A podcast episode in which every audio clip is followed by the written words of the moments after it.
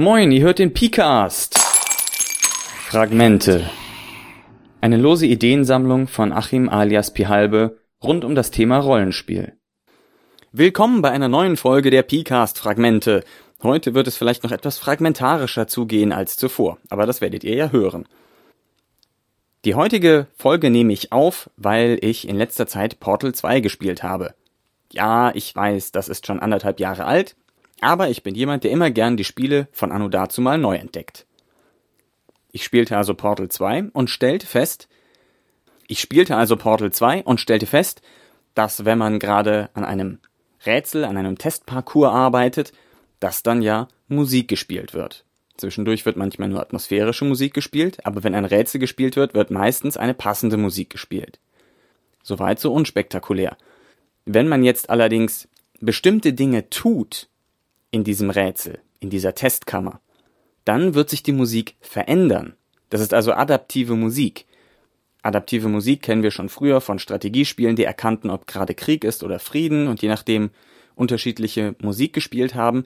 Aber da war das immer ein Übergang von einem zum nächsten Stück.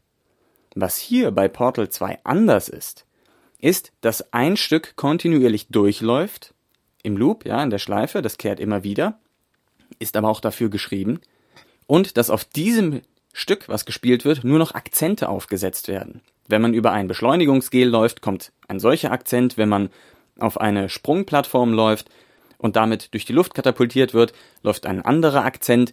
Und so gibt es viele verschiedene Arten von Akzenten, die in die Musik hineinspielen.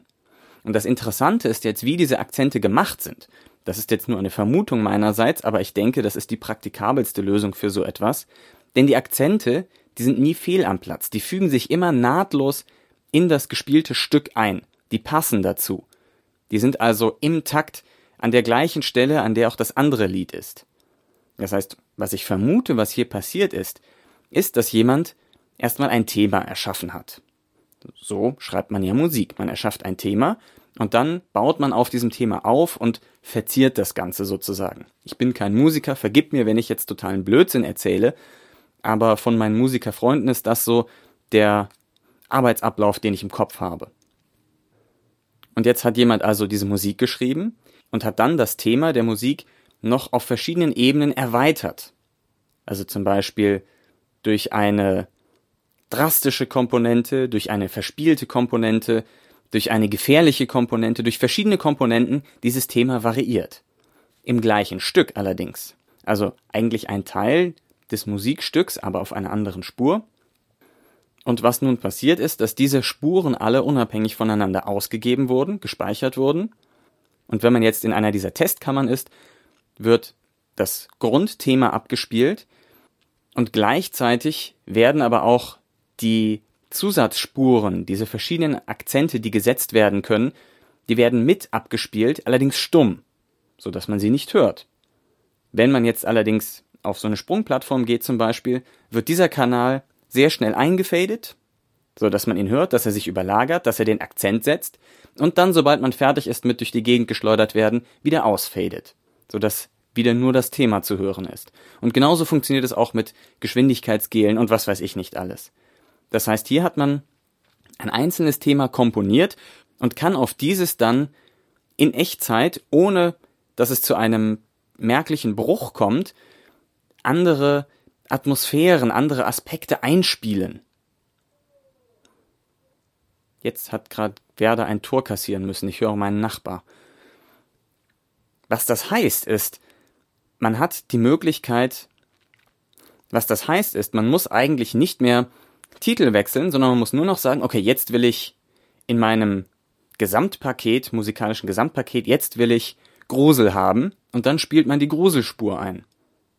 Und wenn man es wieder nicht haben will, sondern etwas Neutrales, dann holt man sie wieder raus. Wenn man jetzt Action haben will, holt man die Actionspur rein, die vielleicht auf doppelter Taktrate spielt. Oder so. Das ist jetzt nur für ein Computerspiel gewesen, aber im Prinzip spricht nichts dagegen, das gleiche Prinzip auch auf Rollenspiele zu übertragen. Ich stelle mir das so vor, wenn ich jetzt einfach mal anfangen darf zu träumen. Ich habe mehrere solche loopbaren Tracks mit mehreren Aspekten obendrauf.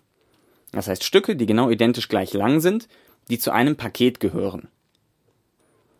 Diese importiere ich in mein Musikprogramm, denn mit einem normalen Musikprogramm wird man hier keine Freude haben. Es sollte also schon ein spezielles, dafür ausgelegtes Programm sein. Das müsste aber relativ einfach zu erstellen sein. Und in diesem sage ich jetzt, okay, folgenden Track, folgendes Thema spielen.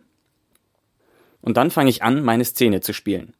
Und wenn jetzt die Szene in bestimmte Richtungen läuft, kann ich jederzeit über einen Knopfdruck oder sagen wir über ein Dropdown-Menü oder über einen Buttonklick, was auch immer, ist mir ja wurscht, kann ich dann sagen, okay, jetzt möchte ich noch gefährlich mit einspielen. Und dann kommt ein schneller Fade-in und die ganze Szene wird gefährlich, ohne dass es einen Bruch gibt, ohne dass ich nach anderer Musik suchen muss oder etwas ähnliches. Ich bin immer noch Looper, ich kann jederzeit die Gefährlichkeit wieder rausnehmen.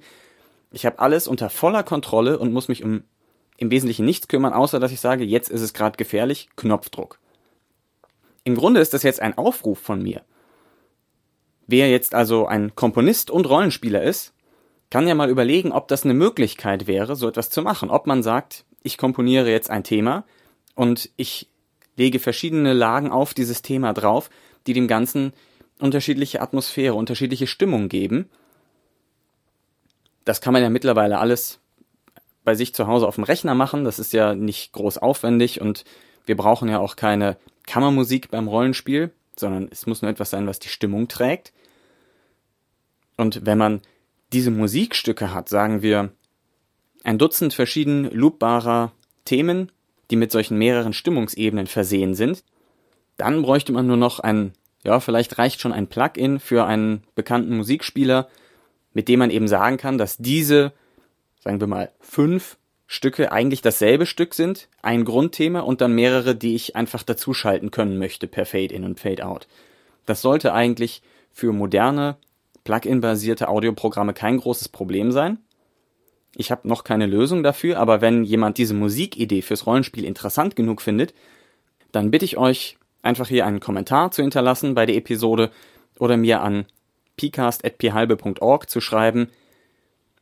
Vielleicht können wir da was reißen, Vielleicht können wir Musik fürs Rollenspiel ein Stück besser machen. Wer weiß. Soweit meine Idee. Ich hoffe, es war nicht zu konfus. Ich hoffe, es hat euch interessiert. Und ich bin über eure Rückmeldungen gespannt. In diesem Sinne, macht es gut, bis demnächst und wir hören voneinander. Fragmente. Analogspieler.de Spiele auf die Ohren.